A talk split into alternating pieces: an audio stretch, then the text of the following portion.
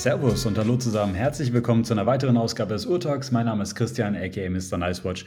Und heute sind wir wieder zurück. Wir haben letzte Woche eine Folge, ja, leider ausfallen lassen. Wir haben es tatsächlich nicht geschafft, äh, uns letzte Woche zusammen zu telefonieren und äh, gemeinsam aufzunehmen. Aber das holen wir natürlich nach und das Thema, was wir eigentlich für die letzte Woche vorbereitet hatten, machen wir jetzt einfach diese Woche. Und ähm, welches Thema das ist, da kommen wir gleich drauf zu sprechen. Aber natürlich mache ich die Folge heute nicht alleine, sondern ich sitze hier mit meinem guten Freund dem Lukas zusammen und ich freue mich, dass wir äh, heute es jetzt schaffen, ja, es ist Sonntag tatsächlich, also dass wir es heute wirklich quasi live schaffen aufzunehmen. Servus Lukas, mein Lieber, wie geht's dir? Hallo Chris, bei mir ist soweit alles gut, ja. Äh, viel um die Ohren im Urtalk-Team und dementsprechend äh, ja, musste es in unserer vierjährigen Karriere oder beziehungsweise in unserer vierjährigen Laufbahn hier letzte Woche einmal zu einem Aussetzer kommen. Äh, es tut uns natürlich sehr leid. Wir sind euch jetzt hier natürlich noch einige Neuheiten zur LVMH Watch Week schuldig und äh, liefern das jetzt mit äh, etwas Verspätung nach. Wir hoffen, dass euch die Folge nichtsdestotrotz äh, ge wie gewohnt gefällt und freuen uns da auch wieder mit euch jetzt mehr in Kontakt zu kommen, äh, wie euch die Neuheiten gefallen haben, was eure Highlights waren und so weiter und so fort. Und dementsprechend, ja. Und damit äh, freue ich mich natürlich wie immer sehr auf die äh, gemeinsame Folge. Hoffe, dass wir ja, das Sprechen äh, und das Podcasten noch nicht verlernt haben in der kurzen Pause. Und äh, ja, freue mich auf den Austausch, die Uhren und würde sagen, wenn du nichts mehr hast, starten wir gleich mit dem Audio-Wrist-Check, oder? Genau, also ich, ich habe jetzt auch erstmal äh, nicht, nicht, nicht viel weiteres. Also äh, du hast es eben ja schon gesagt, also irgendwie letzte Woche recht viel um die Ohren gehabt. Äh, wir sind auch gerade alle drei irgendwie ganz gut eingespannt und es ist nicht immer so leicht, unsere Terminkalender übereinander zu bekommen. Wir geloben Besserung. Und ähm, nichtsdestotrotz ist es heute ein Thema, auf was ich mich sehr, sehr freue. Du hast es eben auch schon mal vorweggenommen. Wir sprechen über die Neuheiten der äh, LVMH Watch Week. Das ist ja immer so das erste große Highlight, würde ich sagen, des Uhrenjahres. Ähm, das ist ja so diese hausinterne ähm, Messe in Anführungszeichen der ähm, LVMH-Gruppe. Und ähm, das heißt also, die Marken äh, Takoya, Zenit, äh, Hublot, Bulgari äh, präsentieren dort halt immer ihre Neuheiten. Die waren in den letzten Jahren, meine ich, eigentlich immer in Dubai gewesen. Dieses Jahr war sie in äh, Miami. Und ähm, ich hatte auch zumindest auch zahlreiche ähm, Posts auf Instagram gesehen, viele Leute, die man irgendwie so kennt aus, dem, ähm, aus der Branche, waren dort irgendwie versammelt und haben sich dort live dann die Neuheiten angeschaut. Ähm, ich selbst hatte da jetzt leider nicht die Gelegenheit zu, aber ich bin schon sehr gespannt dann auf die Watches and Wonders, die dann Anfang April stattfindet. Ähm, weil da habe ich jetzt auch schon fleißig Termine ausgemacht, äh, unter anderem mit Hublot und freue mich dort sehr, dann diese ganzen Neuheiten dann auch erstmalig live am Handgelenk erleben zu dürfen. Das ist jetzt auch nicht mehr so lang hin, das ist eigentlich jetzt in ja, etwas weniger als zwei Monaten und ähm, ja, also bin, bin sehr gespannt. Es ist cool, dass es wieder losgeht mit diesen ganzen Neuheiten. Das, das große Highlight eben mit der, mit der ähm, Watches and Wonders steht dann halt auch bald vor der Tür. Da werden wir sicherlich dann auch einiges zu berichten haben. Aber jetzt lass uns erstmal, ähm, wie du eben schon gesagt hast, mit dem Audio Wrist Check losstarten. Lukas, was hast du gerade am Handgelenk? Ja, du sagtest, hast es eben im Intro schon gesagt, Sonntag und dementsprechend äh, ja nur zu Hause und dementsprechend äh, auch noch keine Uhr am Handgelenk. Äh, ich habe mir aber eine bereitgelegt, weil ja, es ist bei mir mittlerweile echt irgendwie komfortabler, wenn man auch zu Hause irgendwie am, am Wursteln ist. Ich habe Wäsche zusammengelegt und ein bisschen die Küche aufgeräumt und so weiter und so fort. Und da ja, sind mir die meisten Uhren einfach zu schade zu und ich brauche es halt auch einfach irgendwo nicht. Aber ich habe vor mir liegen mein, äh, meine Uhrenrolle fast schon. Äh, ich mhm. sehe gerade nicht ganz, was drin ist. Doch, ist tatsächlich, tatsächlich meine Hamilton Khaki Field drin äh, und aber auch meine äh, IWC, beziehungsweise die IWC liegt daneben und dementsprechend, ähm, ja, sagen wir jetzt mal, für den offiziellen Teil des Audio Wrist Checks ist es die IWC heute am Handgelenk. Und ich glaube, wenn ich rausgehen würde oder nochmal rausgehe später, dann wird es auch die werden. Okay, das heißt also, Lukas cheatet so ein bisschen. Er hat jetzt offiziell noch gar keine Uhr an, aber nimmt sich jetzt die IWC aus der, aus der Uhrenrolle und zieht sie an. Ähm, bei mir ist es äh, anders. Ich habe schon den ganzen Tag eine Uhr an. Ich war, ähm, ich nehme jetzt auch leider deshalb so ein bisschen später auf, weil ich komme gerade aus dem Fitnessstudio und ähm, was habe ich dann natürlich an? Klar, keine Frage. Ich habe die Daytona am Handgelenk gehabt, weil ich natürlich im Fitnessstudio die Uhr brauche, um die Zeiten zu, zu stoppen. Also gerade wenn du irgendwie so Übungen machst oder sowas, dann äh, stoppe ich immer fleißig dabei. Es ist natürlich totaler Quatsch, wissen wir alle, aber ich, ich mache es. Und ähm, ja, das ist äh, die Uhr, die ich jetzt gerade am Handgelenk habe. Äh, aktuell auch da nicht viel Wechsel bei mir, aber auch das ist ein Thema, was wir ja schon des Öfteren in den letzten Folgen über die letzten Monate hinweg äh, thematisiert haben. Äh, ich bin gerade recht langweilig unterwegs und habe auch gar nicht so dieses, dieses Verlangen danach, groß irgendwas anderes derzeit zu tragen oder auch gar nicht das Verlangen danach, irgendwelche äh, Uhren mir gerade zu kaufen. Das ist alles so, ähm, ich, ich freue mich immer drauf oder freue mich immer drüber, irgendwie Neuigkeiten zu sehen oder Neuheiten zu sehen, aber so richtig das, das, das haben wollen Gefühl kommt bei mir gerade nicht so da auf, sondern das ist immer eher so Begeisterung dafür, dass es was, was Cooles irgendwie gibt. Aber ich selbst bin eigentlich ganz zufrieden mit dem, was ich habe. Aber vielleicht ist ja auch dieses Mal auf der, ähm, bei der LVMH Watch Week jetzt irgendwas dabei, was so Begehrlichkeiten weckt. Ich bin mal sehr gespannt, wenn wir jetzt gleich über die Neuheiten sprechen. Und ich würde sagen, Lukas, lass uns doch einfach direkt losstarten, oder? Mhm, gerne.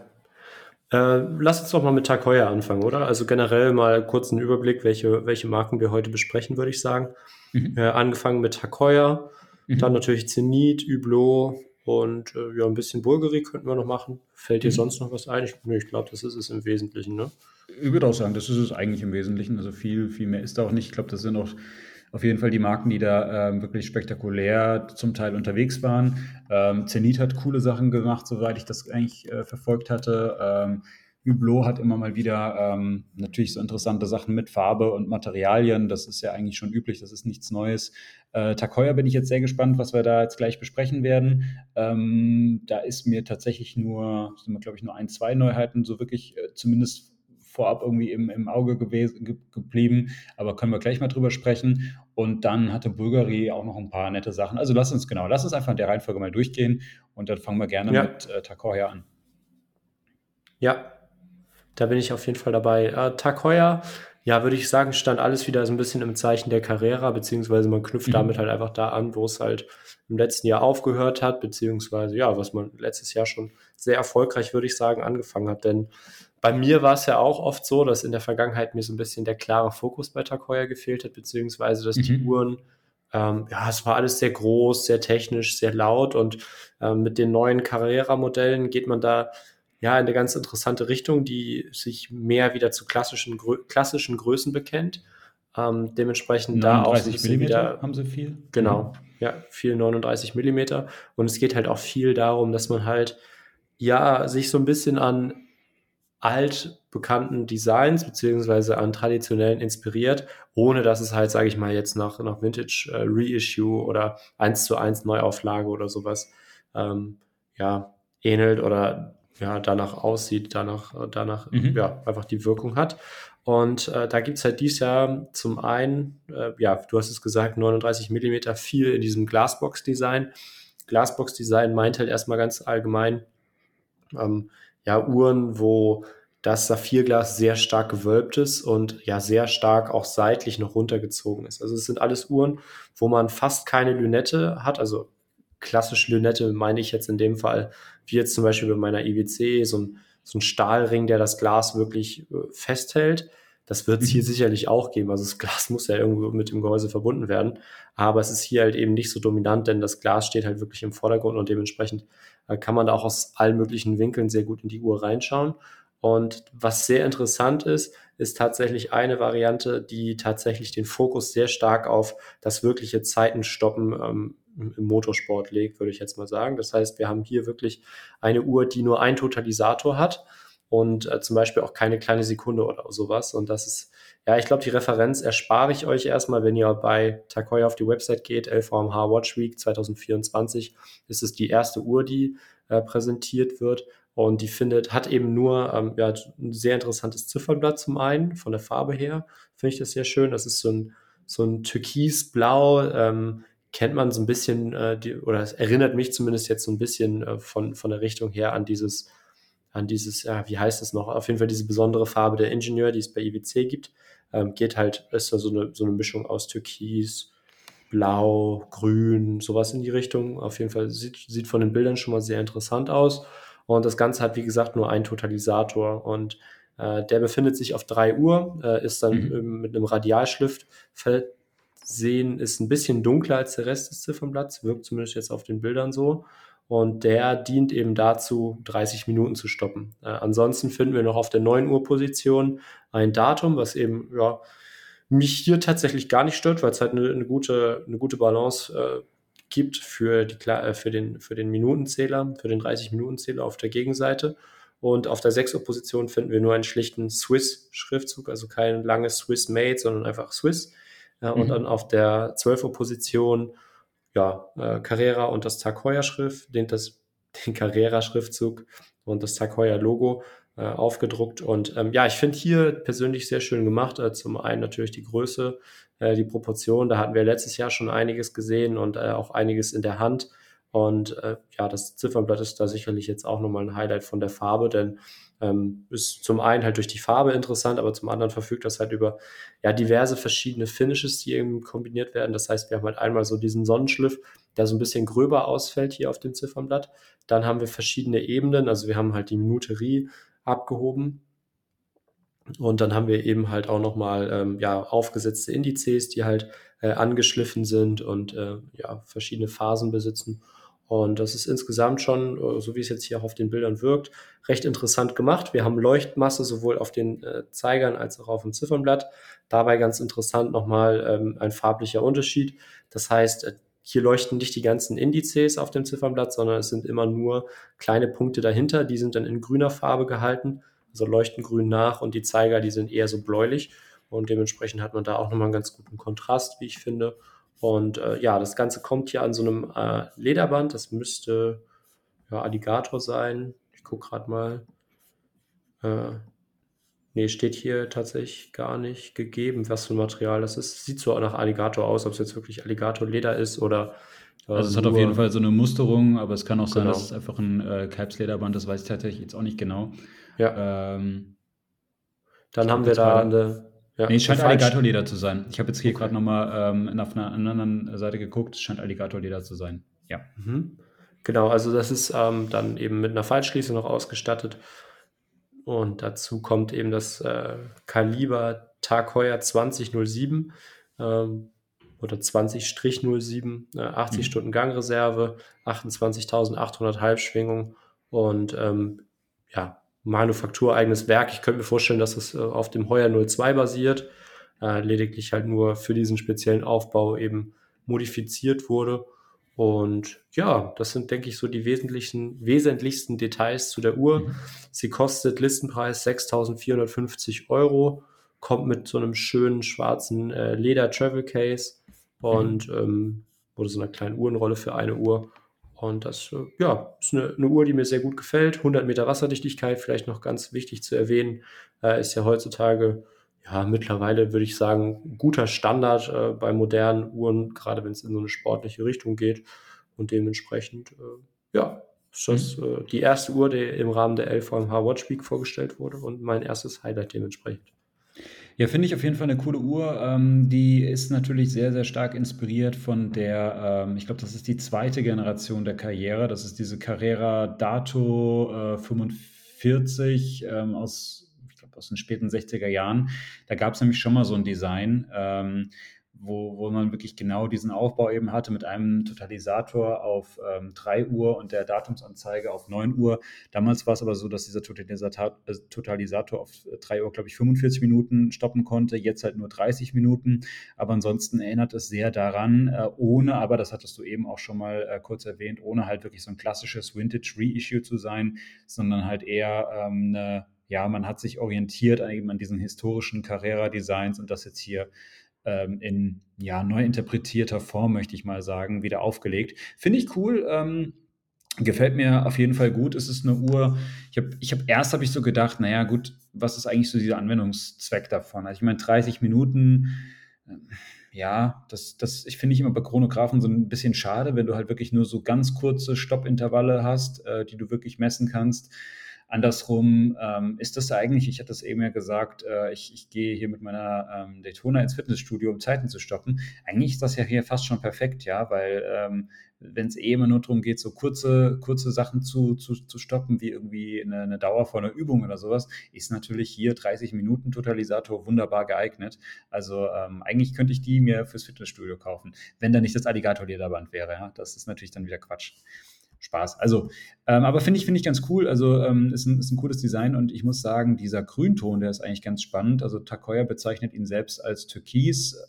Je nach Lichteinfall, also da müsste man müsste sie mal live sehen, wirkt es tatsächlich wie so ein Smaragdgrün. Dann hast du auf anderen Bildern geht es schon ins Bläuliche rein. Also es scheint irgendwie schon so ein bisschen auch, äh, ja, es scheint schon so, so türkismäßig zu sein, vielleicht ein bisschen wirklich wie diese Ingenieur.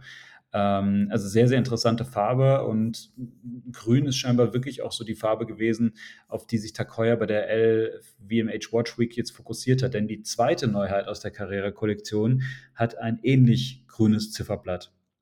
Und zwar, ähm, ich würde jetzt einfach mal nämlich auf die, auf die nächste Uhr drüber springen. Auch da haben wir wieder so ein Glasbox-Design. Ähm, Diesmal aber in einer Uhr, die nochmal deutlich mehr Komplikationen mitbringt als jetzt ähm, die, die, die Carrera, die wir eben besprochen haben. Und zwar geht es jetzt um die Takoya Carrera Chronograph Tourbillon. Also wir haben jetzt hier ähm, die Kombination aus also klassischem Carrera-Design, 42 mm, also ein Ticken größer als die 39 mm Variante, eben wieder so ein türkisgrünes Zifferblatt.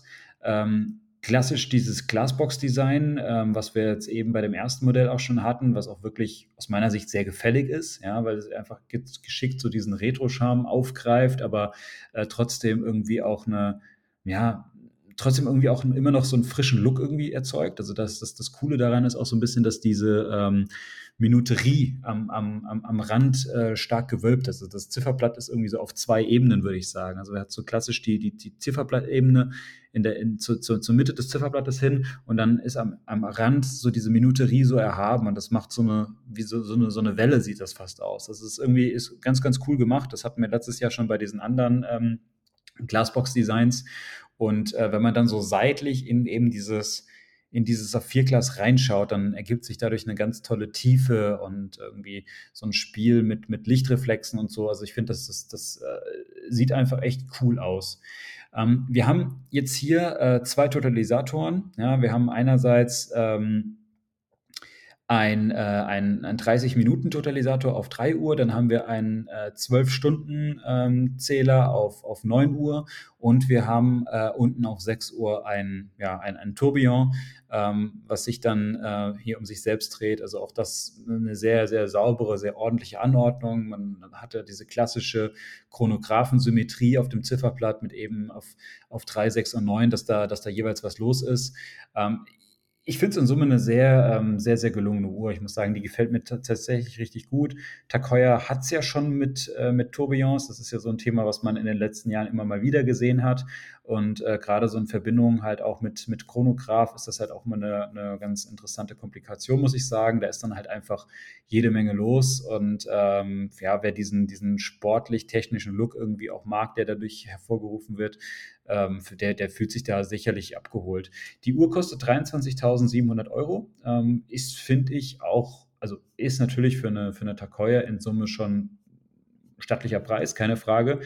Äh, und andersrum ist es aber auch für einen, für einen Schweizer Tourbillon eine, eigentlich eine faire Nummer, muss man sagen. Also wenn man mal überlegt, dass man bei, bei vielen anderen Marken mittlerweile äh, schon ja, irgendwie 12, 13, 14.000 Euro zahlen muss für einen, für einen einfachen, für einen einfachen Chronograph äh, ist das jetzt hier diese Erweiterung um, um ein Tourbillon einfach eine, eine coole Sache äh, für, für zwar mehr Geld, aber für etwas über 20.000 Euro. Ich finde, das ist noch im Rahmen.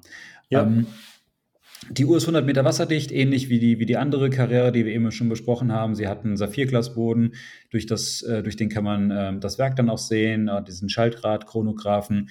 Das ist in Summe, das Werk ist jetzt ist zwar verziert, ist jetzt aber nichts Besonderes. Das ist schon eher so, so Takoya-mäßig, zweckmäßig, möchte ich sagen, ja, mit, ähm, ja, mit so ein paar Zierschliffen und sowas, aber jetzt nichts, nichts hochgradig Besonderes. Man braucht jetzt hier keine, keine klassische Haute Horlogerie, äh, ja, Tourbillon-Geschichten erwarten, aber darum geht es auch nicht, ähm, sondern es ist, glaube ich, eher so dieses, dieses technische oder diese, diese sportliche Carrera-Design äh, mit eben dieser, dieser historischen Anleihe durch das Glasbox-Design und das halt eben kombinieren mit einem äh, hochmodernen Manufakturwerk mit, mit Chronograph und Tourbillon. Also ich finde es eine stimmige Uhr. Auch die ähm, kommt an diesem schwarzen Alligator-Lederband, sieht aus meiner Sicht echt gelungen aus und die möchte ich auf jeden Fall mal am Handgelenk sehen. Also auf die bin ich sehr, sehr gespannt äh, und hoffe, dass ich sehr auf mhm. der Wonders die Möglichkeit dazu habe. Ja, ja, ist natürlich jetzt ein bisschen größer, deswegen glaube ich, dass die halt für mich auch ein Stück weit zu groß sein könnte. Mhm. Äh, meine Favoritenvariante kommt tatsächlich jetzt, und zwar gibt es ja noch eine weitere Glassbox Carrera. Äh, ganz klar, also ich gehe da jetzt nicht nochmal auf alle Details ein, aber ganz klassisches Chronographen-Layout, würde ich mal sagen. Also kleine Sekunde auf 6 Uhr, inklusive integriertem Datum, äh, mit einem äh, kleinen äh, Swiss-Schriftzug wieder drüber. 12-Stunden-Zähler auf der 9 Uhr Position äh, und auf der 3 Uhr äh, wieder ein 30-Minuten-Zähler. Das Ganze hier aber mit blauem Ziffernblatt. Ich denke, das ist so die, die klassischste Variante, wie wir sie ja, glaube ich, letztes Jahr auch schon teilweise in, in, in anderen Farben gesehen haben. Und ähm, ja, was ich hier jetzt tatsächlich gerade nochmal gesehen habe, hier steht das mit dem Reisebeutel, äh, ist exklusiv, wenn du die Uhr online bestellst. Also das vielleicht nochmal so als Goodie, äh, wo man merkt, dass Tag Heuer vielleicht auch so ein bisschen den, den Online-Handel stärken oder den Online-Vertrieb stärken möchte, finde ich ganz interessant. Aber ansonsten äh, ist da alles sehr ähnlich zu der zu den anderen Varianten. Man hat hier kein äh, Alligator-Lederband, sondern einfach so ein, so ein dunkelblaues Kalbslederband, was ich aber auch sehr schön finde. Kostet 50 Euro mehr als die äh, Uhr mit oder die Carrera mit einem Totalisator. Und ähm, genau, die gab es letztes Jahr in Schwarz, jetzt gibt es sie noch in Blau und äh, finde ich persönlich sehr schön und gefällt mir, ja, gefällt mir. Gefällt mir sehr gut. Ich bin tatsächlich gerade am Überlegen. Ähm, Takoya stellt sie jetzt hier als Neuheit vor. Ich bin eigentlich der Meinung, dass die letztes Jahr schon vorgestellt wurde. Ähm, und die schwarze okay. Variante ist die mit dem Datum auf 12 und die blaue Stimmt. Variante ist die mit dem Datum auf 6 Uhr. Ähm, aber es ist witzig, weil auf der Takoya-Webseite wird sie geführt unter diesen Neuheiten der LVMH Watch Week 2024. Mhm. Also verwirrt mich gerade, weil ich bin ja. der Meinung, dass diese Uhr schon eigentlich vorgestellt wurde.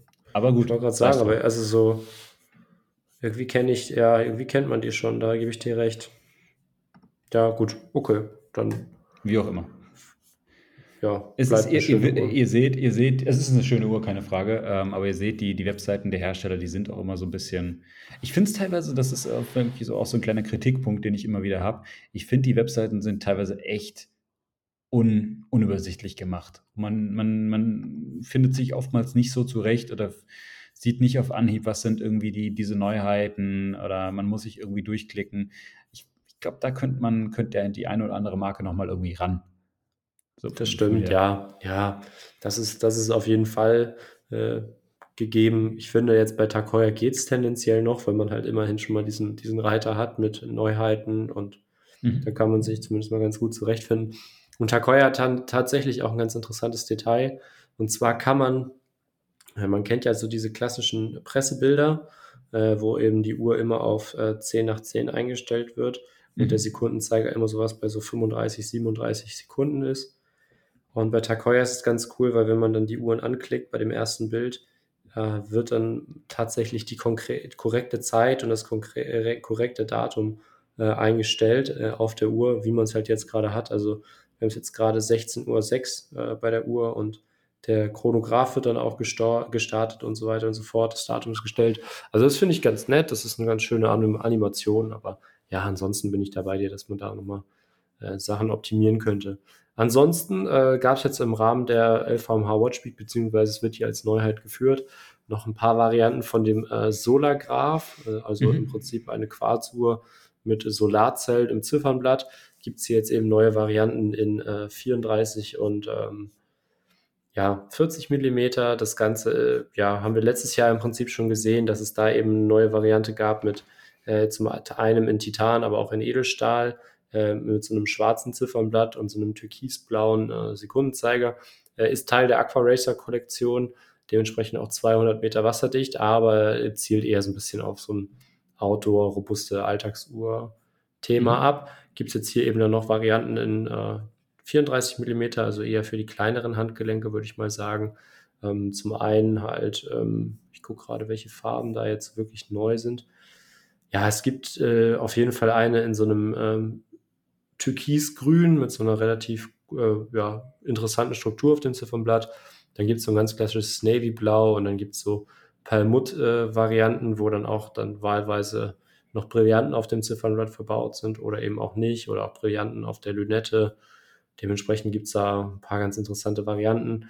Mhm. Die, äh, vier, die 40 mm Variante gibt es jetzt eben erstmals dann auch mit blauem Ziffernblatt und jetzt eben auch mit schwarzem Ziffernblatt.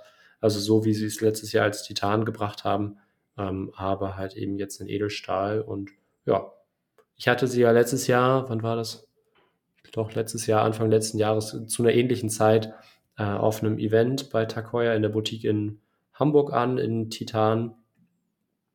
Und ähm, ja, ist auf jeden Fall eine schöne, robuste Alltagsuhr. In Titan natürlich schön leicht und ähm, ja, kostet jetzt hier in den einfachen Varianten, also ohne Diamanten oder sowas, äh, 2100 Euro in Edelstahl und äh, 2300 Euro in Edelstahl und 40 Millimeter. Wenn ich jetzt Perlmutt haben möchte, kostet es auch 2300 Euro äh, in, ein, äh, in 34 Millimetern. Wenn ich dann noch Brillanten oder Diamanten auf dem Ziffernblatt dazu haben möchte, sind es 2900 und auf der Lünette sind es dann 4950. Mhm. Äh, ja, ist jetzt für mich kein Riesenhighlight, aber finde ich einfach nur mal erwähnenswert. Ja, es ist ganz cool. Ähm, ganz cool ist aber auch das, was Takoya in Sachen laborgezüchteten Diamanten macht. Ähm, und zwar hat Takoya in den letzten Jahren ja diese, ich möchte mal, es ist fast schon eine, eine, eigene Serie von Uhren, möchte ich mal sagen, die sie jetzt irgendwie etabliert haben. Und zwar sind das immer die Carrera Plasma äh, Modelle.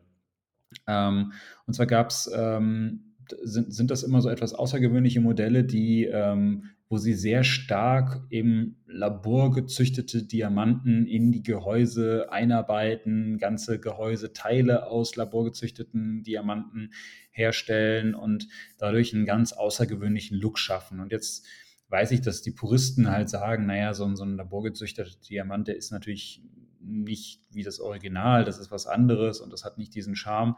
Nichtsdestotrotz muss ich sagen, ich finde es faszinierend, ähm, was Takoya hier immer wieder macht. Und sie haben jetzt eine Neuheit vorgestellt, ähm, die mir optisch tatsächlich ganz gut gefällt. Ähm, ich muss sagen, die, die hat mich überrascht, hat mich schon auch begeistert. Und zwar ist es die Takoya Carrera Date Plasma Diamant d'Avantgarde. Ähm, das ist eine 36 mm Uhr ähm, aus 18-karätigem Weißgold. Das Gehäuse ist komplett äh, poliert, also es ist absolut funkelnd glänzend und ähm, hat auch ähm, eine, eine ganz große Besonderheit eben, und zwar ist das ähm, Blatt besteht quasi aus einer, ist, also dass das Zifferblatt ist quasi eine durchgängige Diamantplatte. Ähm, das scheint, zumindest auf den Bildern sieht es so aus, unglaublich zu funkeln. Also es ist so eine, so eine Struktur drauf. Es sieht auf den ersten Blick vielleicht so aus, als ob es so mit vielen kleinen Diamanten besetzt wäre. Aber so wie ich das äh, verstanden habe, ist es eine ähm, 2,9 karätige äh, Diamantplatte, ähm, die wirklich durchgängig ist und halt einfach irgendwie wahrscheinlich so geschliffen oder bearbeitet ist, dass man einfach die, diese Struktur so sieht. Ähm, ganz interessant ist bei der ganzen Geschichte, dass das Takoya-Logo auf 12 Uhr, ähm, das ist in, in, in, so, in, so, einem Gelbton abgesetzt, auch das besteht aus einem äh, Diamanten in Form des Takoya-Schildes. Dann hat man eine, die, die, die, die Krone, die Aufzugskrone auf, ähm, also klassisch auf 3 Uhr, ist ähm, auch ein, ja, so ein gelb eingefärbter Diamant. Also die besteht komplett aus einem Diamanten, ist dadurch halt durchsichtig. Also auch das ein ganz faszinierender Look.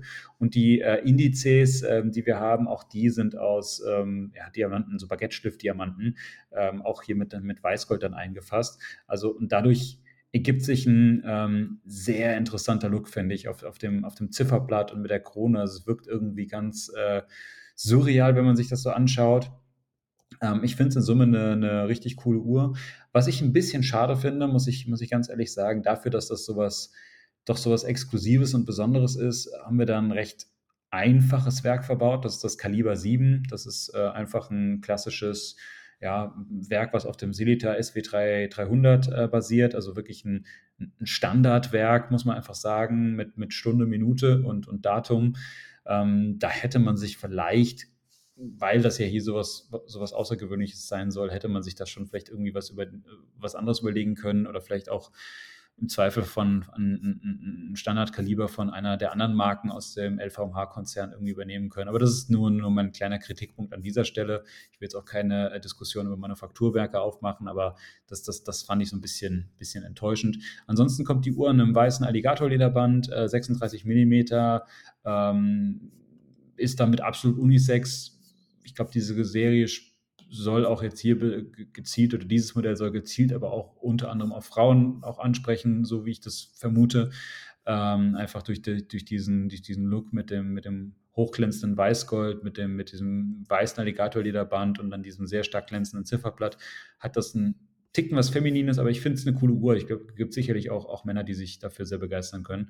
Ähm, und in Summe begeistert mich tatsächlich halt einfach so diese, diese Technik dahinter. Ich finde das schon ganz faszinierend, ähm, weil äh, ja, Takoya halt hier eben explizit halt Diamanten so züchtet in der Form, wie sie dann halt auch für, für die Uhren verarbeitet werden können. Ja, also zum Beispiel dieser, dieser Diamant, der die, die Form des Takoya, des Takoya-Schildes hat, das, das ist irgendwie cool, dass man sowas machen kann. Oder auch die Krone, ja, dass man einfach eine Krone aus dem, aus dem Diamanten machen kann. Das, das finde ich irgendwie cool, das begeistert mich, muss ich sagen. Also das ist, hat irgendwie, das, das hat schon was Faszinierendes und finde es stark, dass Takoi das macht. Den Preis weiß ich leider gar nicht. Ähm, der ist auf der Webseite nicht genannt und ich habe auch in anderen Presseberichten keinen Preis genommen, äh, gefunden. Ich vermute mal, dass der noch äh, ja, genannt werden wird oder, dass es, oder vielleicht ist das Ganze auch auf Anfrage. Mal schauen. Ich weiß auch nicht, wie viele Stückzahlen sie davon herstellen. Ich glaube, das wird eher so in kleineren Stückzahlen hergestellt werden, das Modell. Aber nichtsdestotrotz einfach eine ganz coole Sache, finde ich.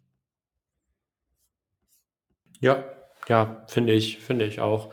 Also es ist ja generell so, dass die, äh, innerhalb der LVMH-Gruppe, beziehungsweise innerhalb der LVMH-Uhrenmarken da gerne mit äh, Materialien und so weiter rumexperimentiert wird. Ja.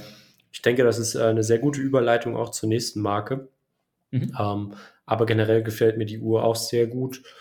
Ja, wäre das jetzt was, was ich haben muss, was ich jetzt in der Sammlung haben muss? Nein, aber ich finde, es ist halt immer so ein bisschen, ja, die Frage, oder beziehungsweise man merkt das ja immer so ein bisschen, dass der Diskurs ja oft dahin geht. Äh, mit RAF haben wir oft die Geschichte, äh, dass kritisiert wird, dass designtechnisch die Uhrenmarken heute sich nichts mehr trauen und dass nichts Neues mehr dazukommt.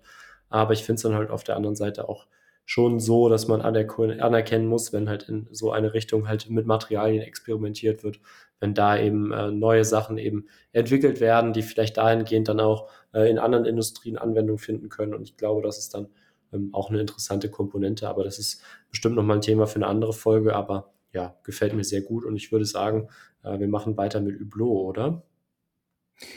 Ich, wir können mit Hublot weitermachen ja. oder ich hätte mit Zenit jetzt, hätte Zenit vorgeschlagen, aber wir können auch erstmal, also ich ja, zum Thema Materialien passt doch die, dann ja. machen wir Hublot. Dann gehen wir zu Hublot. Dann machen wir eine Achterbahnfahrt heute. Genau, es gibt äh, eine neue Big Bang. Also, wer hätte damit gerechnet? Ja.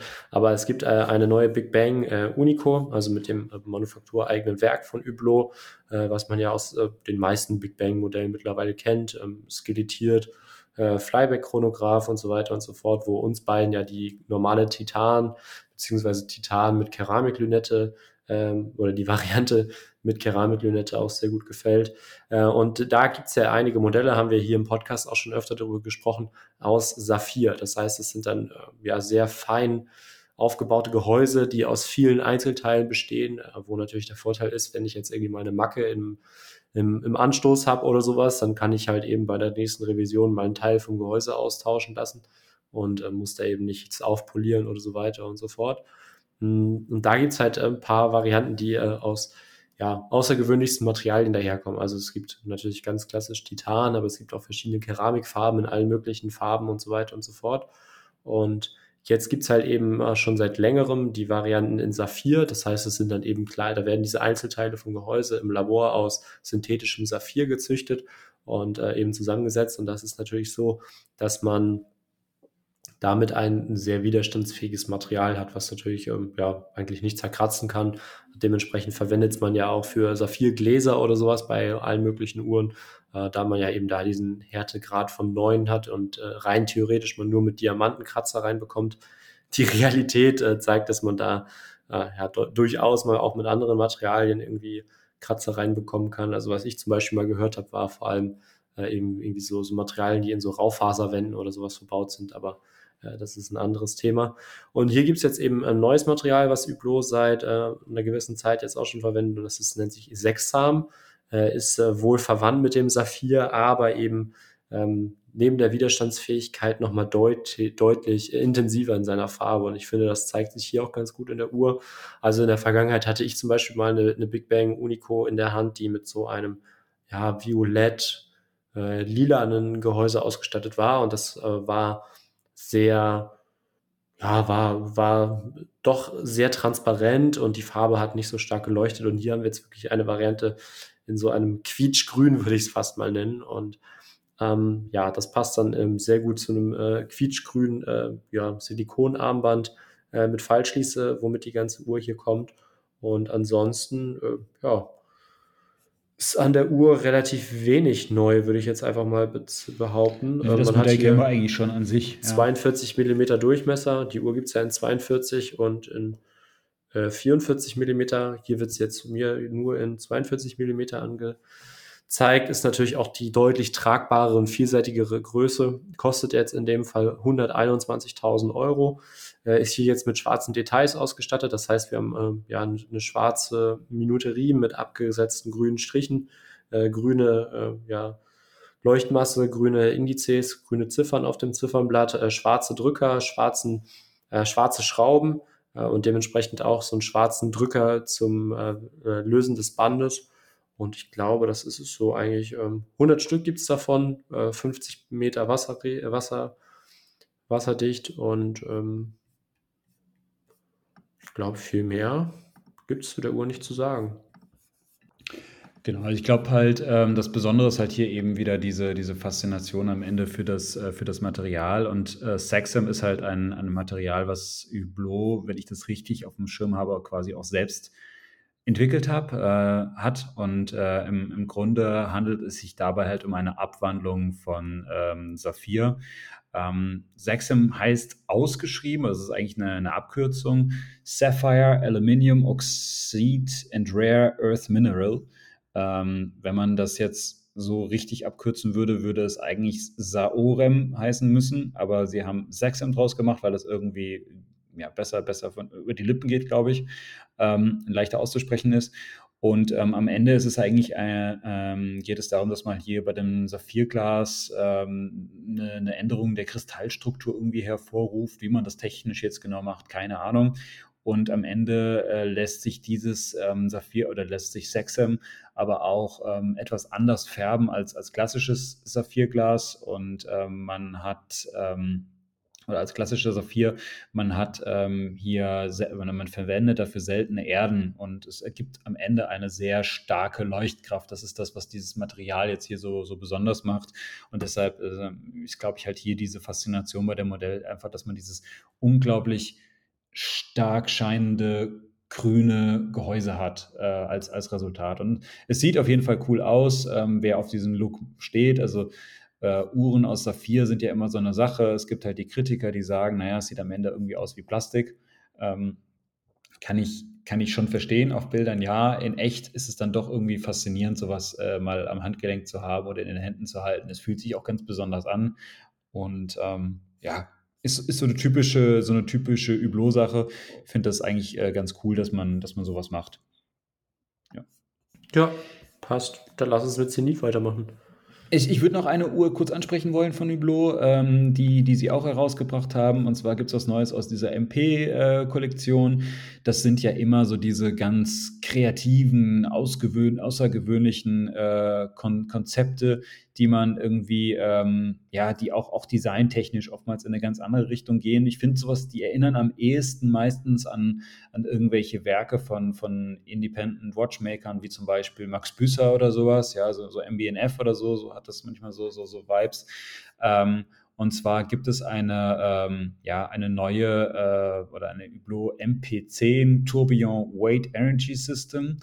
Und das ist eine, eine Uhr, die zumindest optisch ganz wild und ver verrückt aussieht. Man hat, also von, oben betrachtet, hat man, hat man erstmal das Gefühl, man schaut irgendwie auf einen Motorblock oder sowas. Also das ist irgendwie, es, es wird sehr viel mit Saphirglas gearbeitet. Man, man sieht ähm, verschiedene ähm, Scheiben, die sich da irgendwie drehen in der Mitte und auf denen Zahlen stehen. Und also die, die, die Stunden- und Minutenanzeige wird eigentlich durch zwei, ähm, ja, was, was ist, wie so Walzen oder sowas ähm, äh, abgebildet, die sich, die sich halt um sich selbst drehen.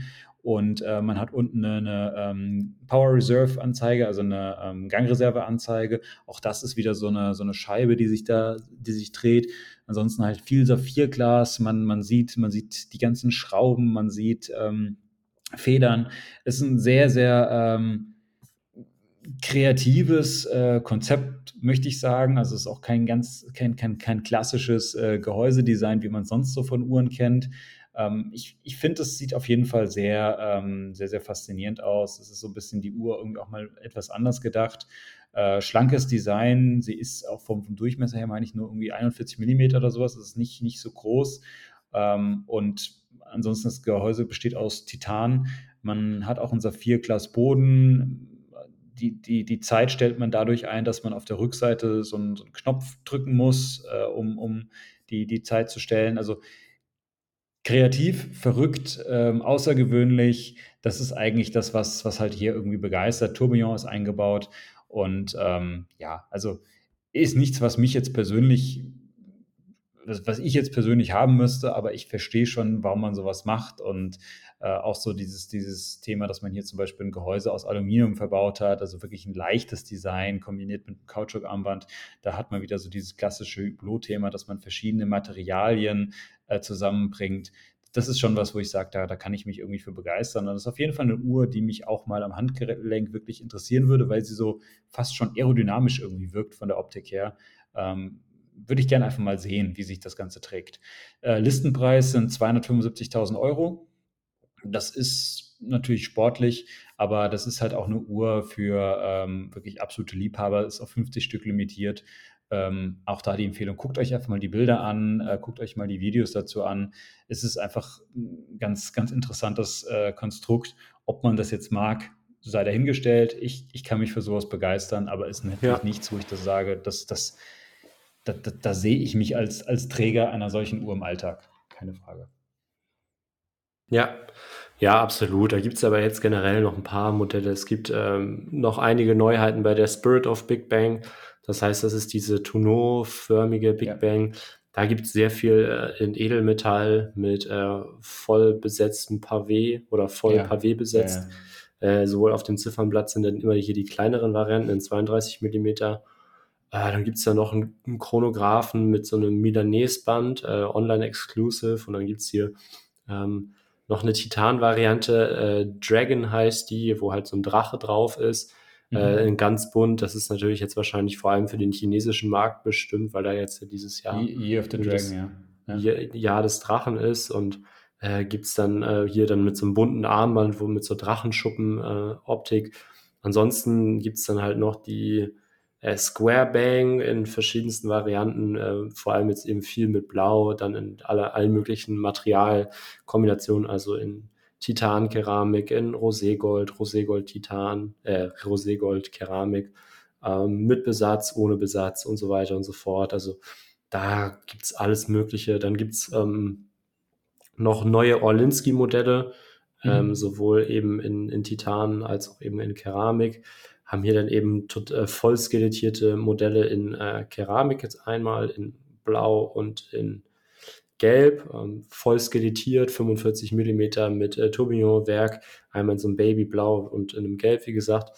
Dann gibt es hier noch einen klassischen Chronographen äh, in Titan und äh, dann einmal eben mit Kautschukband und einmal mit ähm, äh, ja, Titanband auch noch. Und dann gibt es eben noch ähm, bei der klassischen oder mehr oder weniger klassischen Big Bang von dieser Integrated äh, Time Only äh, zwei neue Varianten. Ähm, einmal Indigo heißt das, also so ein Royalblau würde ich es eher bezeichnen und einmal so ein Sky Blue, also so ein Babyblau, so ein Hellblau. Und dann gibt es noch ähm, Integrated Tourbillon Full Purple Sapphire in äh, 43 mm. Das ist also eine Uhr mit einem voll integrierten Band und ähm, ja, wie das skelettierte ähm, ja, Tourbillon-Werk, das wir aus anderen, anderen Modellen schon kennen, was vor allem sich eben durch diesen äh, umgedrehten Aufbau auszeichnet, wo man eben den Mikrorotor auf 12 Uhr vorne durch, äh, auf dem Ziffernblatt oder vorne beim Tragen auch sehen kann. Ja. Und ähm, ja, da gibt es jetzt hier dann auch noch Vollkeramik-Varianten äh, und äh, alles in die Carbon-Varianten, also mit so einem Flechtmuster. Und also da gibt es schon viel Verschiedenes, aber alles Sachen, die jetzt ja den Rahmen sprengen würden, wenn man sie jetzt hier im Detail bespricht. Und ich glaube, da ist es auch am besten, wenn man sich ein Bild davon macht und wirklich mal irgendwie auf der Hersteller-Website vorbeischaut und äh, da dann sich das mal im Detail anschaut, wenn äh, konkrete Modelle da jetzt interessant sind. Ich glaube, mein Highlight ist trotzdem irgendwie die, die Sexum in grün, mhm. einfach weil ich finde, dass das mal eine Farbe ist, die man halt von verschiedenen Herstellern irgendwie vom Ziffernblatt kennt, aber Uhr, dass sich ein Hersteller traut, äh, so eine Uhr komplett äh, zu machen, war irgendwie klar, dass das Hublot sein muss. Und ansonsten finde ich die Orlinski in Gelb noch ganz interessant, weil das auch jetzt so eine Farbe ist, die man nicht so oft sieht. Ich sag mal, seitdem Rolex da die Oyster Perpetual mit dem Ziffernblatt rausgebracht hat, ist das vielleicht eine, eine etwas marktfähigere Farbe, aber ansonsten ist Gelb ja jetzt nicht so die Farbe, die man irgendwie oft in der Uhrenindustrie sieht. Und ich glaube, das wären so jetzt meine Highlights bei Hublot. Mhm. Dann würde ich sagen, ähm, lass uns weitergehen zu der nächsten Marke der LVMH-Gruppe und zwar zu Zenit. Ähm, bei Zenit mhm. steht dieses oder stand dieses Jahr alles im Zeichen der, ähm, ja, der Chronomaster, der El Primero Chronomaster Kollektion. Und ähm, es hat eine Uhr eine, ja, ich würde mal sagen, ein, ein Comeback gefeiert. Und zwar ähm, hat äh, Zenit die ähm, Chronomaster Original mit dem El Primero Kaliber herausgebracht mit einem dreifachen Kalender oder sie nennen es Triple Calendar in dem Fall. Und das ist eine ähm, Variante des El Primero Kalibers, die es eigentlich schon vor mehr als 50 Jahren gab. Ähm, ich weiß gerade nicht mehr genau, wann, wann, die, ähm, wann die erste rauskam, aber das ist irgendwas, gab es auf jeden Fall schon damals irgendwie so in den 70er Jahren so eine, so eine Variante. Und die Integration eben eines, eines dreifachen Kalenders, also dreifache Kalender heißt in dem Fall, dass wir jetzt ähm, klassisch natürlich eine Tagesanzeige haben, dass wir dann eine, eine Wochentagsanzeige und dass wir dann noch ein, äh, eine Monatsanzeige haben. Und jetzt hier in dem Fall sogar noch eine Mondphase. Ja. Ähm, und das halt kombiniert äh, mit einem, mit dem, mit dem klassischen El Primero Kaliber. Das ist eine Sache, das, das, das wie gesagt, das gab es in der Vergangenheit schon mal, aber man, man hat sich jetzt auf diese, diese, dieses Thema wieder besonnen und äh, ist auf jeden Fall eine Sache, die die, die cool ist aus meiner Sicht, weil sie auch sehr ähm, schön irgendwie auch in das in dieses ganze Chronographen-Design integriert ist. Also mir gefällt es gut, weil es jetzt erstmal würde man äh, erwarten, dass man jetzt eine unglaublich vollgepackte Uhr hat oder ein unglaublich vollgepacktes Zifferblatt hat. Aber so diese ganzen ähm, Kalenderanzeigen, die verstecken sich ganz gut. Oder was heißt, die verstecken sich ganz gut? Die sind recht dezent integriert, möchte ich, möchte ich einfach mal sagen. Und zwar, ähm, man hat jetzt hier bei dieser Chronomaster ähm, Original oder Original Triple Calendar ein 38 mm Edelstahlgehäuse. Also auch hier haben wir das Thema ähnlich wie bei ähm, Heuer, dass wir eher so in diese Unisex-Größen reingehen, dass wir hier auf diese kleineren klassischen äh, Gehäusegrößen zurückgehen. Also da merkt man auch, dass, dass dieser Trend hin zu kleineren Uhren in der auch von den, von den Herstellern mittlerweile auch umgesetzt wird. Ähm, wir haben dann so die, die das, das klassische ähm, Layout, bei, was man bei den El Primero Chronographen hat, eben mit den Totalisatoren auf 3, 6 und 9. Ja, das heißt, ähm, Stunde, äh, also kleine Sekunde, dann hat man den, den äh, Minuten-Totalisator und dann hat man noch den, den Stundenzähler. Das, das alles eigentlich ganz schön ausgewogen ähm, dargestellt. Und ähm, jetzt ist das Ganze halt eben ergänzt noch um weitere ähm, Kalenderfunktionen. Und zwar hat man erstmal klassisches Datum auf dieser 4.30 Uhr Position, wie man es halt immer wieder so kennt. Da kann man jetzt drüber diskutieren, ob das die ideale Position ist für so ein Datum, aber es ist auf jeden Fall vertraut. Ich persönlich hätte es vielleicht eher auf ähm, 6 Uhr gesehen, aber ähm, man hat dafür auf diesem Total in den Totalisator auf, auf 6 Uhr eine Mondphase äh, eingebaut, was, was auf jeden Fall eine, eine coole Sache ist. Macht nochmal das Ganze so ein bisschen eleganter, ist einfach nochmal was, was, was was ein bisschen anderer Aspekt einer Kalenderfunktion. Dann hat man auf 2 Uhr oberhalb des Totalisators eine, äh, ein kleines Fenster mit ähm, dem Monat. Also da ist der Monat halt abgekürzt, immer nur drei Buchstaben. zum Beispiel Januar, J-A-N, ja, oder Mai, May jetzt hier, M-A-Y. Und dann hat man eben auf 10 Uhr auch hier oberhalb des Totalisators noch eine, äh, in abgekürzter Form den Wochentag. Also beispielsweise jetzt hier in den Produktbildern ist der Sonntag gezeigt, also SUN, Sun, Sunday, äh, abgekürzt. Und dadurch ist es aber auch nicht so, also man hat eben diese abgekürzten äh, Daten und es wirkt erstmal nicht so stark überladen. Natürlich ist da viel los, keine Frage auf dem Zifferblatt, aber ähm, ich finde, es integriert sich tatsächlich ganz gut.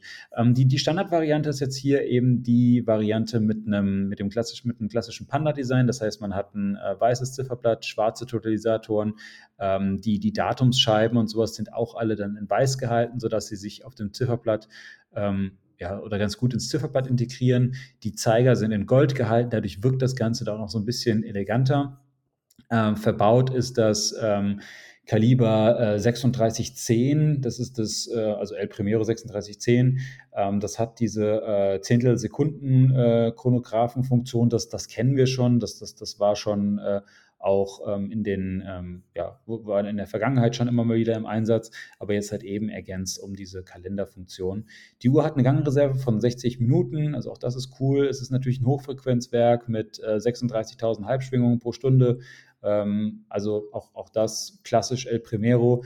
Die Uhr ist 50 Meter wasserdicht, ist natürlich jetzt keine Uhr, mit der ich jetzt klassischerweise irgendwie schwimmen gehen sollte, aber ähm, ich glaube, dafür kauft man sich auch keine El Primero. Äh, und sie kommt jetzt hier an einem schwarzen äh, Kalbslederarmband. Ansonsten das Gehäuse ist äh, stellenweise poliert, stellenweise gebürstet. Sieht in Summe ähm, schon sehr schick und elegant aus und ist eine Uhr, die mir persönlich, muss ich echt sagen, wirklich gut gefällt. Also ich finde die sehr, sehr gelungen. Es gibt sie auch noch an einem, an einem Edelstahlarmband, wenn man mag. Ja, also ähm, mit dem Lederband kostet sie 14.000 Euro, mit einem Edelstahlband kostet sie 14.500 Euro. Da würde sich wahrscheinlich dann ähm, die, die Wahl des Edelstahlarmbandes lohnen, weil ich vermute mal, wenn man es nachkauft, wird es ein Ticken teurer sein als diese 500 Euro. Ähm, nichtsdestotrotz ähm, beides schöne Varianten. Und es gibt sie dann auch noch in, in anderen Farbgebungen. Und zwar ähm, gibt es sie noch mit so einem ähm, grauen Zifferblatt oder so einem anthrazitfarbenen Zifferblatt.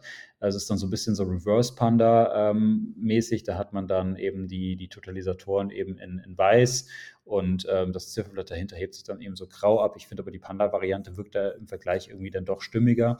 Und es gibt noch eine Boutique Edition äh, mit einem grünen Zifferblatt. Also das ist auch hier, hat man jetzt wieder mit der Farbe grün gespielt. Äh, Takoya hat das mit Türkis, aber auch ins Grünliche natürlich gehend. Und hier ähm, Zenit arbeitet in diesem Jahr auch viel mit Grün. Wir kommen gleich auch noch auf ein weiteres Modell zu sprechen, wo auch Grün eine Rolle spielt.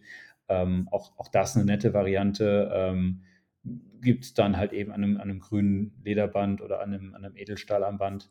Ähm, ja, auch, auch das schön. Aber ich finde es auf jeden Fall eine, eine sehr gelungene Uhr. Äh, 38 mm ist jetzt so eine sehr populäre Größe. Ähm, müsste man mal live sehen. Ich glaube, du wirst sagen, dass es sicherlich sehr stimmig sein wird. Ich sage, dass es vielleicht ein Ticken klein sein könnte, aber ähm, andersrum ähm, ist es natürlich eine klassische Größe und ich glaube, sie wird einfach vielen Leuten gut, gut stehen. Ja. ja. Ja, jetzt musst du mir einmal kurz helfen. Und zwar bin ich mir nicht ganz sicher, ob die jetzt neu ist oder ob man es schon mal gesehen hat. Äh, Gab es die grüne Chronomaster Sport schon oder ist die neu? Die grüne Chronomaster Sport ist neu. Ähm, es ja. gab eine ähm, in so einer Special Edition mit, ähm, mhm. mit klassischen, also die war schon, war auch grün, aber die war mit nicht mit, mit Stabindizes, sondern mit klassischen äh, ausgeschriebenen Ziffern. Mhm. Und die war anlässlich, ich weiß nicht, irgendeinem Sportthema irgendeiner mhm. Sportmannschaft oder sowas. Ja, äh, aber war, war so eine, so eine Sonderedition aus meiner Sicht. Und ja. jetzt haben sie die halt eben ins, ins Standardprogramm überführt in grün. Genau. Also genau, äh, Chronomaster Sport, für die Leute, die die Uhr vielleicht noch nicht kennen, äh, kam vor so ein, zwei, drei Jahren oder sowas auf den Markt. Ich glaube, so zwei ungefähr waren es. Und zwar 2000, Anfang, Anfang 2021 gewesen sein. Okay, ja, doch schon ja. so lange her. Ja. Stimmt, ja, ergibt Sinn, ich erinnere mich. Und zwar ist es so, dass das halt eher so die, die sportlichere Variante oder die sportlichste, modernste Variante der Chronomaster Sport ist. Äh, kommt hier dann jetzt in dem Fall oder generell mit einer Keramiklünette, in dem Fall jetzt hier mit Grau, äh, Quatsch, nicht mit Grau, mit Grün. Und äh, ähnlich wie das Ziffernblatt hat man dann hier eben eine, eine vollgrüne Uhr, wahlweise dann am Stahlband oder eben auch noch am grünen Kautschukband, also volle Kanne grün. Mir persönlich äh, gefällt sie jetzt nicht so, wenngleich ähm, ich sie ja schon irgendwie in anderen Farben in der Hand hatte und sagen kann, okay, das ist eine hochwertige Uhr, kommt hier eben auch mit dem El Primero äh, 3600 äh, Werk ausgestattet daher, 60 äh, Stunden Gangreserve, man kann bis auf die Zehntelsekunde genau stoppen, hat eben wieder dreifarbige oder drei unterschiedlich farbige Totalisatoren in einem hellgrau, in so einem dunkelgrau und in einem, in einem blau. Das Blau finde ich ganz schön, weil es ein ganz interessanter Kontrast zu dem Grün ist. Und ansonsten äh, ist mir jetzt hier noch aufgefallen, dass aufgrund der Farbe das Datum auf, so ja, 4.30 Uhr ist es, recht schön integriert ist, beziehungsweise nicht so auffällig ist wie bei anderen Ziffernblattfarben. Ähm, 10 Bar Wasserresistenz, also das ist dann eher eine Uhr zum Schwimmen gehen, 41 mm Durchmesser, das Berg hat wie gesagt 60 Stunden Gangreserve, 36.000 36 Halbschwingung, 5 Hertz. Kleine Sekunde auf 9, 60 Minuten Zähler auf 6 Uhr, 60 Sekunden Zähler auf 3 Uhr. Mhm. Ah, ja, das ergibt Sinn. Ja, deswegen Zehntelsekunde ja. und so weiter und so fort. Ja, ja, Alles genau klar. Gut, dann, äh, ja, die fand ich ganz interessant, aber ich muss ganz ehrlich sagen, dass das mit äh, ja, Grün mir zu viel ist. Äh, gerade weil es jetzt nicht so ein, so ein sattes Grün ist wie so ein British Racing Green, wie es bei der Chronomaster Original der Fall ist, sondern es ist halt wirklich leuchtend. Da gibt es eine Chronomaster Sport Edition jetzt neu, die mir besser gefällt. Die kommt dann nicht mit Keramiklünette, sondern mit einer Stahllünette. Und ähm, Quatsch, nicht Stahl das Gehäuse ist aus Titan und dementsprechend ist auch die Lünette aus Titan. Mhm. Und wir haben dann dementsprechend auch ein silbernes Ziffernblatt ähm, mit gleicher Chronographenaufteilung und so weiter und so fort. Die ist schon ein bisschen dezenter, kommt jetzt hier an dem schwarzen Kautschukband, äh, finde ich da deutlich stimmiger. Äh, es gab aber noch so ein weiteres Highlight, was äh, ja deutlich auffälliger und ähm, deutlich ja, schwerer wahrscheinlich auch nochmal sein dürfte. Und mhm. zwar haben wir eine Variante komplett in Roségold äh, mhm. mit einer besetzten Lünette. Das heißt, wir haben hier jetzt eben keine Keramiklünette, sondern wir finden hier verschiedene ähm, Diamanten und ähm, andere Edelsteine, äh, Saphire, äh, Spinelle und so weiter und so fort in verschiedensten Farben, ähm, immer abgegrenzt von eben weißen Diamanten, ähm, eben alles im Baguette-Schliff und ähm, ja, voll Roségold. Das Ziffernblatt ist auch äh, Roségold äh, in so einer ja, das ist tatsächlich ein Meteorit. Das ist so ein Ach, Meteoritblatt. Oder so. oder so. Stimmt, jetzt beim, ich dachte erst, das wäre so ein gehämmertes Ziffernblatt, aber jetzt, okay, kenne ich es auch. Ist ein Meteoritblatt, äh, auch in so einem Roségoldton. Äh, kostet dementsprechend dann auch 110, äh, Quatsch, 106.100 Euro. Und ähm, kann man tatsächlich gerade online kaufen. Also in den ha kann man in den, in den Warenkorb legen. Ähm, ja, Lukas, lass, uns das doch mal machen. Lass doch mal testen. ja. müsst ihr wissen, worüber wir reden. Nee, aber sonst, ansonsten, ähm, ja, nochmal eine, eine schöne Ergänzung zu dem, zu dem sonstigen Line-Up, aber ja. Ja, also die, die, ist, die ist cool, muss ich sagen. Also ich finde die ähm, wirklich besonders, weil man einfach hier sehr schöne Details hat. Also Meteoritblatt ist natürlich eine, eine, eine schöne Geschichte. Dann, du hast es eben schon gesagt, diese Lünette, die halt eben äh, aus diversen Edelsteinen besteht, die Farbgebung immer passend dann äh, zu den äh, Totalisatoren, die man hat. Also bei ähm, Zenit ist ja üblich oder bei den ganzen klassischen äh, El Primero und Chronomaster Modellen ist es ja immer so, dass man eigentlich so eine Dreifarbigkeit hat mit der Totalisatoren. Das heißt, ähm, hier bei der Variante ist eben der äh, der auf, auf 3 Uhr ist man, ist man in so einem Blauton, dann hat man auf 6 Uhr hat man so ein dunkelgrau und dann auf äh, 9 Uhr so ein helles Grau. Und eben diese Farben greifen auch die Edelsteine auf der Lünette wieder auf. Äh, was ich auch ganz cool finde, ist die Datumsscheibe äh, auf, auf dieser 430er Position. Auch die ist in so einem Goldton gehalten, um sie dann äh, gut in dieses Meteoritblatt, was auch in einem goldenen Ton gehalten ist, äh, zu integrieren. Also das sieht in Summe schon alles ganz stimmig und ganz cool aus. Ich glaube auch die Uhr macht wirklich am Handgelenk was her. Ja. Wenngleich man aber auch sagen muss, 106.000 Euro, hm, das ist schon ein stattlicher Preis. Ja, also das ist schon wirklich sehr, sehr viel Geld dafür, dass es hier eigentlich nur eine Roségolduhr ist, ohne besondere Komplikationen. Ja, ich meine, das ist natürlich das, das, ja, dieses El Primero 6 äh, oder ja 3600 Kaliber eben mit diesem Zehntelsekunden-Chronograph. Das ist zwar alles, ist ja zwar nett, ja, und klar, man hat ein Meteoritblatt drin verbaut und man hat diese, diese Edelsteine, aber es ist in Summe schon, muss ich schon sagen, ich finde es Ticken teuer. Also ich glaube, die Uhr der hätten auch so einen Preis von irgendwie, weiß ich nicht, 60, 70, maximal 80.000 Euro gut zu Gesicht gestanden. Aber naja, das ist, das ja. ist ja immer, ja. ist diese Preisthematik, da haben wir ja schon oft drüber gesprochen. Was mich tatsächlich nur interessieren würde, jetzt wo wir gerade vom Thema äh, persönlich testen sprechen, wäre die, die Datumscheibe wirklich äh, unter alltäglichen Bedingungen. Denn so ein Meteoritenziffernblatt, das er reflektiert das Licht ja sehr stark mhm. und äh, hat dementsprechend ja. auch unterschiedliche Wirkungen je nach Lichteinfall. Und äh, da würde es mich mal interessieren, wie halt da wirklich der, der Ton von der Datumscheibe getroffen wurde und wie sich das wirklich im, im Alltag fügt. Aber ich sag mal, das sind halt Detailfragen, mit denen wir uns zum Glück nicht so richtig auseinandersetzen müssen, weil wir die Uhr wahrscheinlich in den mal, äh, sehr unwahrscheinlich irgendwann mal in den Händen halten werden, beziehungsweise wirklich in der Sammlung haben werden und dementsprechend, ähm, ja, ist das, denke ich, jetzt eher zweitrangig. Aber das wäre was, was mich mal interessieren würde.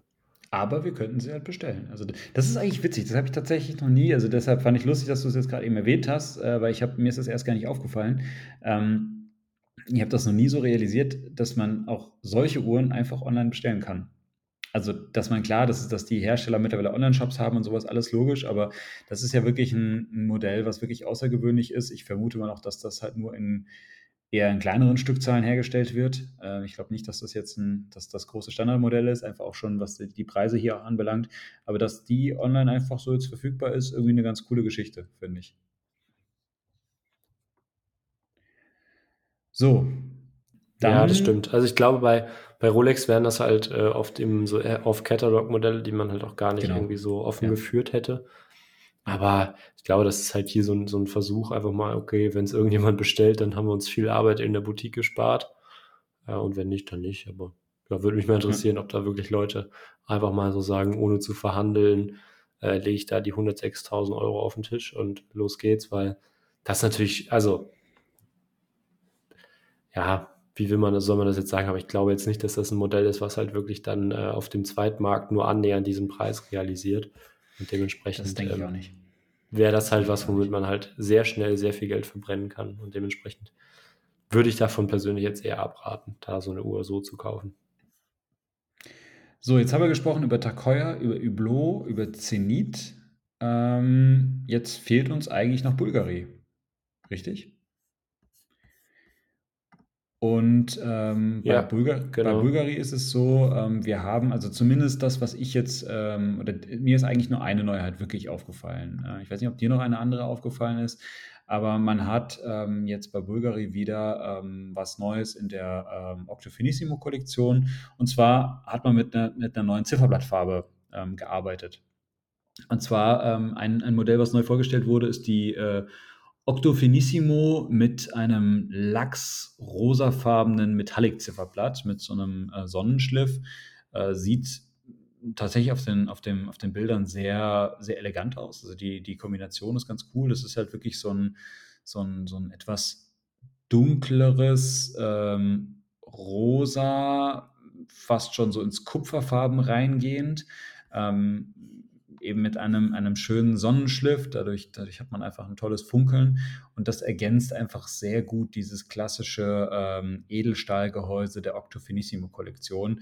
Man hat eine, eine, kleine Sekunde auf, ähm, ja, was ist das, so 7, 8 Uhr, sowas, ähm, also zwischen, dem, zwischen, der, zwischen der 6 und der 9 ähm, ver verbaut. Also auch, auch das eigentlich typisch für, für die Octofinissimo-Kollektion. Ansonsten ist es die, die Uhr, wie man sie kennt, ja, 100 Meter wasserdicht, eben das, das, das klassische, sehr, sehr flache, äh, flache Gehäuse mit diesem extra flachen Manufakturkaliber. Ich glaube, das ist nur 2,23 Millimeter hoch. Also wirklich eine, eine sehr, ähm, sehr, sehr flache Geschichte. 40 Millimeter im Durchmesser. Leider muss ich immer sagen, finde ich die Octofinissimo unglaublich schwer zu tragen, weil sie obwohl sie so eine moderate Größe hat von, von 40 Millimetern, äh, sie ist ja quasi wie rechteckig und sie liegt halt ähm, einfach komplett flach wie so ein kleiner Teller auf dem Zifferblatt auf und ist da am Handgelenk einfach schon unglaublich präsent und groß. Und äh, das ist immer was, wo ich sage, da tue ich mir leider immer schwer. Äh, das Band ist ja auch sehr, sehr breit, weil das Band eigentlich fast so breit ist wie ähm, das, das ja, wie das Gehäuse selbst. Also dadurch hat man das Gefühl, man hat doch sehr, sehr viel Uhr am Handgelenk. Ich bin ja auch schon äh, jemand, der größere Uhr noch gerne mag, aber ich finde ich finde die Octofinissimo an meinem Handgelenk fast nicht tragbar, muss ich sagen. Das Modell kostet jetzt 15.000 Euro. Ähm, auch das ist jetzt mittlerweile einfach so dieser, dieser Preis, den wir in der, in die, für, für, dieses Modell irgendwie hinlegen müssen.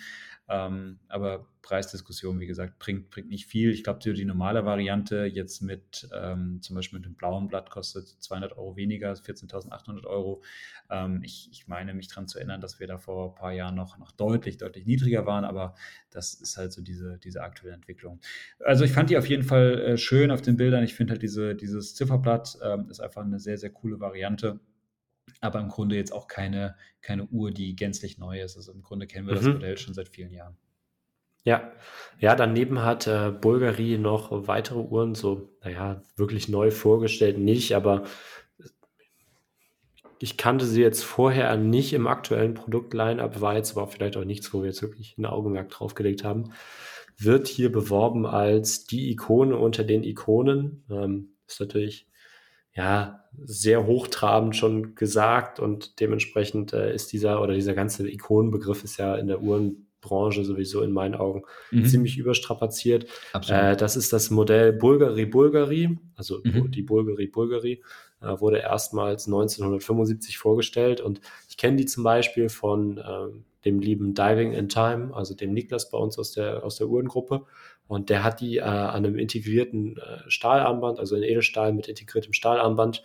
Und da ist dann eben auf der Lünette, die Lünette ist recht dick, dieser Bulgari-Schriftzug eben umlaufend. Und das ist halt schon ein klassisches, klassisches Designmerkmal der letzten, also dieser Uhr. Und da wurden jetzt eben ja, ich finde, es ist gerade nicht ganz ersichtlich, ob die jetzt komplett neu sind oder wie das hier gemacht wurde. Ähm, gibt's halt, werden jetzt hier zumindest unter den Neuheiten der LVMH Watch Week ähm, vorgestellt, äh, mal Varianten einmal in Gelb-Gold mit ähm, schwarzem Ziffernblatt und schwarzem Armband, dann auch klassisch 12 und 6, einfach nur als Ziffer ausgeführt und sonst Strichindizes.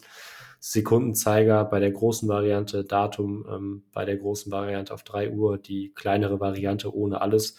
Ich muss aber ehrlich sagen, äh, das gleiche gibt es ja noch in Roségold. Ich muss aber ehrlich sagen, dass äh, ich die Uhr nicht wirklich schön finde. Ich finde, sie wirkt hier sehr, sehr plump, ähm, sowohl vom Ziffernblatt sehr, sehr einfach und äh, da fehlt mir persönlich einfach ja Eleganz äh, oder einfach irgendwie ja Finesse auf dem Ziffernblatt. Ich finde, also hier steht genau bei den beiden Varianten, die ich eben angesprochen habe, demnächst verfügbar. Kostet dann eben auch noch in äh, der kleinen Größe, also mit Goldgehäuse, ähm, dem Schrift, Bulgari-Schriftzug auf der Lünette. Ähm, ich finde gerade nicht mal, was für ein Werk da drin verbaut ist. 30 Meter wasserdicht steht drauf. Ähm, einem einfachen Quarzwerk und kostet dann hier mit Alligator-Lederband äh, 9100 Euro. Äh, das wäre halt wirklich was, was ich tendenziell schon vom ganzen Finish, von der ganzen Wirkung der Uhr eher in Richtung äh, ja, Modeuhr oder schieben würde. Mhm. Also jetzt nichts, äh, wo ich sage, das wäre jetzt äh, 26 Millimeter die kleine Variante. Ähm, ich gucke gerade, was die große hat. Hm. Wird mir tatsächlich jetzt gar nicht angezeigt. Ich klicke mich hier. Weiß es tatsächlich jetzt auch nicht genau. Also 8, 38 Millimeter gibt es jetzt hier. Ja, genau, dann wird die 38 Müsste 38 mm sein, ja. Hm? Aber finde ich jetzt persönlich schon sehr, sehr einfach und ähm, ja, nee, ist jetzt nichts für uns, würde ich mal behaupten. Ist, ist nichts für uns. Da, da sagst du was, ähm, ist jetzt keine Uhr, die mich vom Hocker haut, aber ähm, ja, für, für diejenigen, die das, äh, ja, die, die nostalgisch werden oder die das halt an, an irgendwie diese alten Modelle erinnert, vielleicht vielleicht was, mich haut es jetzt nicht so um, muss ich sagen.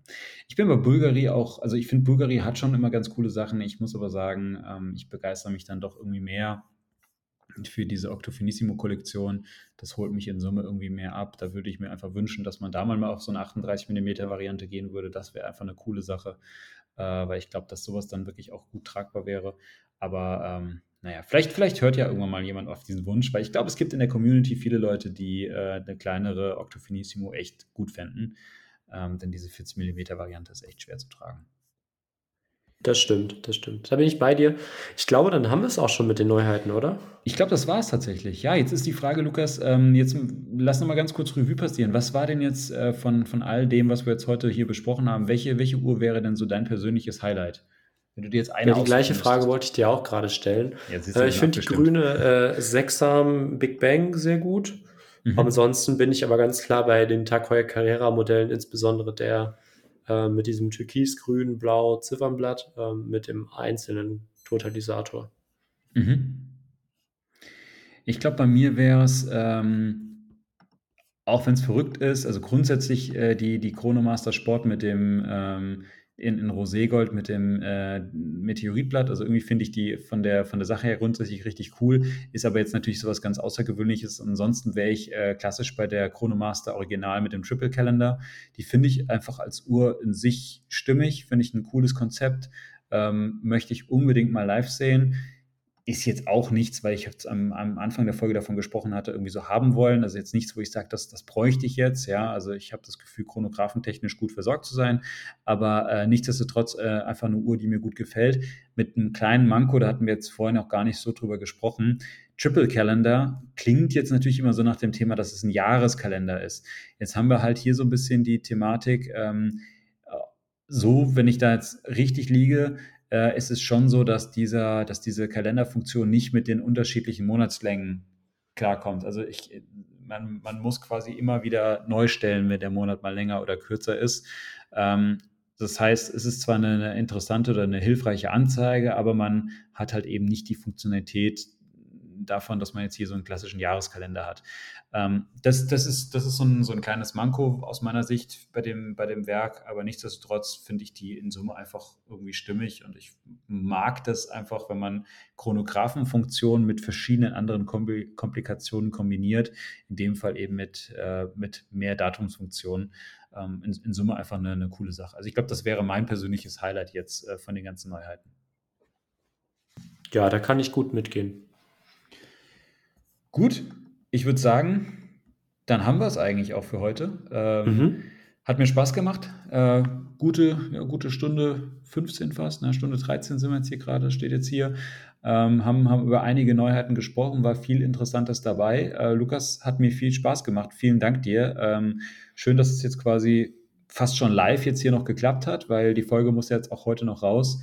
Und äh, in dem Sinne wünsche ich jetzt von meiner Seite euch da draußen allen einen schönen Restsonntag, wenn ihr das heute noch hört. Ansonsten einen guten Start in die neue Woche. Ähm, schreibt uns auch gerne mal euer Feedback, welche dieser Neuheiten euch jetzt irgendwie besonders gut gefallen haben, was, was euch begeistern würde, ob es da irgendeine Uhr gibt, wo ihr sagt, da, die, die steht jetzt vielleicht auf der Wunschliste. Ähm, wir freuen uns grundsätzlich immer sehr, sehr gerne über oder sehr über die ganzen Reaktionen von euch, über das Feedback von euch. Das ist uns immer sehr viel wert. Also deshalb lasst uns da gerne eure Meinung äh, wissen. Und ansonsten äh, wünsche ich dir jetzt auch noch einen, einen schönen Sonntagabend, Lukas, und einen guten Start auch in die neue Woche. Und ich freue mich schon auf die nächste Aufnahme mit dir. Auf jeden Fall. Äh, kleiner Hinweis noch, äh, ihr findet, äh, beziehungsweise die Hörer über Spotify finden unter dieser Folge wieder eine kleine Umfrage, was euer Highlight war. Gerne einfach mal eintragen, dann wissen wir auch Bescheid, was euch da am besten gefallen hat. Ansonsten freue ich mich auch auf die nächste Folge, wünsche euch eine gute Woche und bis zum nächsten Mal. Ciao. Bis dann, ciao.